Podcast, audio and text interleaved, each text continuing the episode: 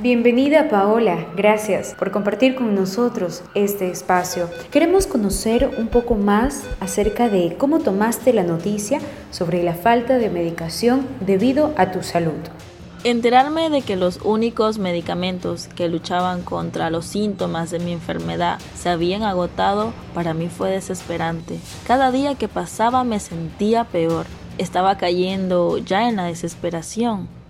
¿Crees que las personas que tenían acceso a estos medicamentos quizás hicieron una alza de precio por conveniencia o tal vez ellos como distribuidores también les dieron una alza de precios?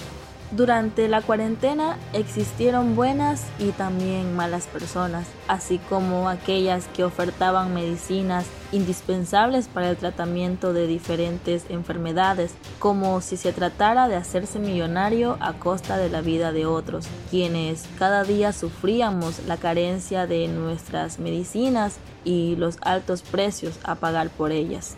Paola, ¿por qué crees que se dio el agotamiento de medicina? Pienso que pasaron dos cosas.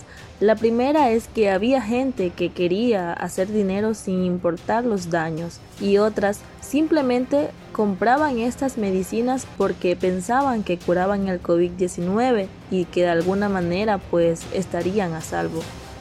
Paola, gracias por compartir con nosotros este espacio.